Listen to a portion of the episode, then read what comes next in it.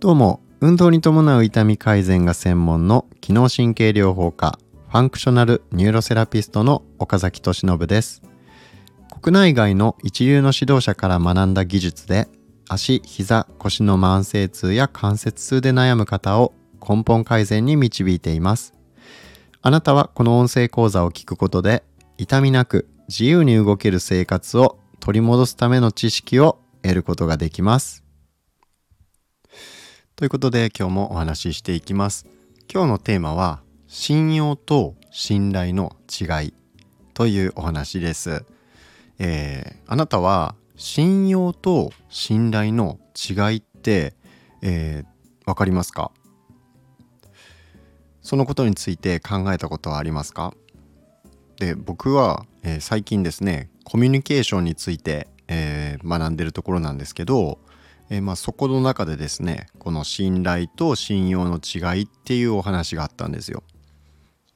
で僕自身もですねまあこれまあなんとなく分かっているようで言葉にしてじゃあ信用と信頼の違いって何って言われた時にうんなんだろうってすぐに言葉に出なかったんですね。でこれ結論言いますと、えー、信用は過去に対する評価。あなたの評価。で信頼は未来に対するあなたへの期待。だと。いうことなんですね。どういうことかっていうと信頼っていうのは、えー、まあ信用の上位互換みたいな感じですよ。信用があなたの過去の行いに対するえー、信用っていうものが少しずつ溜まっていって、えー、その結果、えー、その残高が、えどんどん増えていくことによって信頼に変わる未来へのあなたへの期待に変わるっていうことですね。で分かりやすいところで言うと、まあ、例えばあなたが治療院を探そうっていう時に、えじゃあたくさん患者さんの声が載っててえー、患者さんの改善事例がたくさん載ってるホームページを見てあなるほど。この人はたくさんいろんな人を治してるんだなっていうふうに、えー、思ったパターンと、えー、それが全然そういう情報が載ってなくて、えまあ、載ってない場合っていうのを比べたら、えすぐ、まあ、その信用っていうのがやっぱ信頼っていうのが変わってくるじゃないですか。あこの人だったらえー、なんか私も良くなれるかもしれないこの人に見てもらったらえ私の症状ももっと楽になるかもしれないっていう風な期待が持てると思うんですね。じゃあその期待は何で生まれたかっていうと、えー、その人の過去の、え、実績に対する評価が、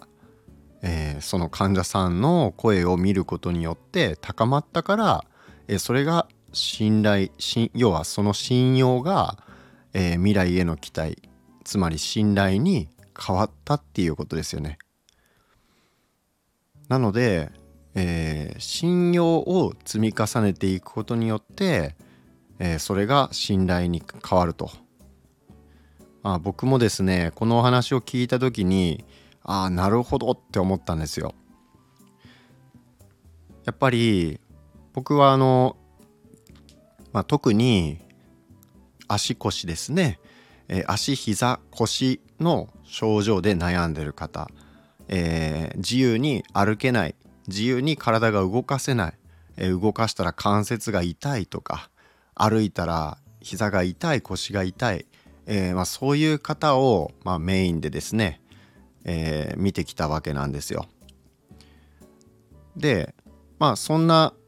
症状の方にはですね、えー、まあ、非常に有効な手段っていうのが、えー、インソールなんですね。え、靴の中に入れる中敷き。であとは靴そのものが足に合ってないっていう合ってない靴をですね履いてる方が非常に多いんですね。そしたらじゃあ靴も買い替える必要があったり、えー、場合によってはですね。もしすでに足に合った靴履いてる場合とかはいいんですけどじゃあその、えー、足に合わない靴を履いてる、えー、っていう状態の時ですね、えー、その場合はもうこれはですね足っていうのは体の土台なので、えー、そこをちゃんとしてないと、えー、例えばガバガバのちょっと大きめの靴履きやすいからって履いてたりとか、えー、まあ隙間が空いてたり先っぽかかとがすごい柔らかかったりとか、えー、靴の底ですね、えー、靴の裏側のソール、え靴底ですね。それがすごいふにゃふにゃに柔らかいような靴を履いてたりとかですね、えまあそういう靴を履いて日常的に歩いてるっていう方、え立ち仕事してるっていう方とかですね。はどうしても、え足悪くなっちゃうことが多いんですね。その体の土台の部分が悪いから、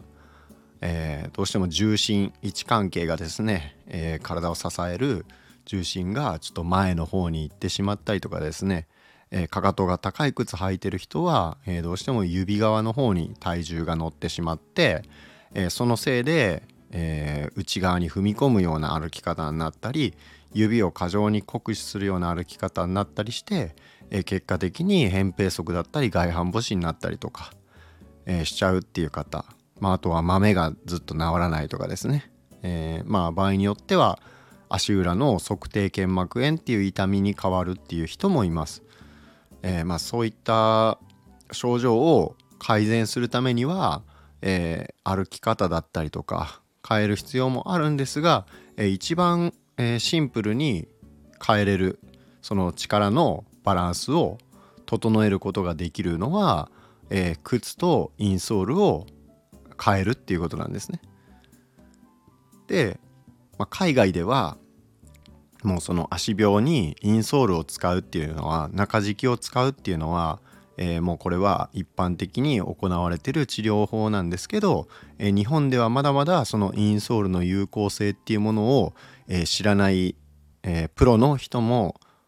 かなり多いとまあ、足病学協会の、えー、代表の木村さんによると、えーまあ、9割ぐらいのセラピストはその重要性を、えー、分かってないというふうに言われてたりします。なので、えー、まあ一般の方が知ってるわけないですよねそのインソールの重要性っていうことをですね。だってプロが知らないプロが9割知らないのにえー、一般の方が知ってるわけないじゃないですか。でなので、えー、まあ、僕はそのインソールの重要性っていうものをお伝えしてるわけなんですけど、えー、例えばですよ。僕が本当に必要だなって判断した、えまあ患者さんが目の前にいてですね。で今こうこうこういう症状で悩んでるんです。膝が痛いんですとか腰が痛いんですとか。で足の、え、状態をえー、まあ、検査するわけですね。評価する方法があるんで、まあ、それでどんな状態かなっていうのを確かめるわけです。でその結果ああなるほど。この状態だったら確かにちょっと内側に寄りすぎてるなとか外側に寄りすぎてるなとか、えー、前側に行き過ぎちゃってるなとかっていうのを評価してで結果として、えー、インソールがやっぱり使った方がいいケースっていうのはわりかし多いんですね。で、まあ、もちろん使わなくても、えー、いいっていうケースもあるんですけど使った方が、えー、バランスが改善して、えー、もうその場で痛みが軽くなるっていうケースもかなり多いんですね。なんですけどやっぱり、えなんかですねインソールっていうものあのペラペラのものを1枚、えまあ、2枚ですね、え靴に入れるだけで、えじゃあ1万6,000円とかしてしまうわけなんですよねその加工するえー、代金とその靴底インソール自体まあそれ自体は、えー、まあ、すごく特許技術で作られてるすごいいいものなので、まあ、足にぴったり合ってくれるようなものなんですけど、まあ、でもですよ、えー、その靴に1万6,000円ならともかくその靴の中に入れる中敷きにそんなにお金かけるのってまあ普通は抵抗あると思うんですよ。ね、抵抗ありませんかあなたは。でまあ抵抗ある方が多いと思うんですね。でだけどそこで、えー、僕がですねもし信用がなかったら、まあ、この人が必要だってなんか進めてくるけどあのなんか売りたいだけなんじゃないかなっていうふうにもし思われたら、えー、それって僕にとってはすごい悲しいですしその患者さんにとってもそれを使っていれば、えー、楽にですね、えー、症状が早く改善できた、え施術の効果が長持ちするとかですね。そういった効果が、え恩恵が受けられてたはずなのに、えまあ、そういう、まあ、それがですね信用がなかったから、えまあなんか売り売ろうとしてるんじゃないかっていう売り込もうとしてるんじゃないかっていうところで、えー、まあ導入をためらった。じゃあ導入するのやめましたってことになったら、えー、まあお互いにとってですねすごい不利益なわけなんですね。えー、僕は治したい。で患者さんも治りたい。だけど信じられないから、えー、なんか物売ろうとされるっていうので抵抗を感じちゃって、えー、買わないとか試さないっていうことになると、えー、まあすごい不利益が生じてしまうわけなんですけど。でまあなので僕はそれをその話をですねその信用と信頼っていうお話を聞いて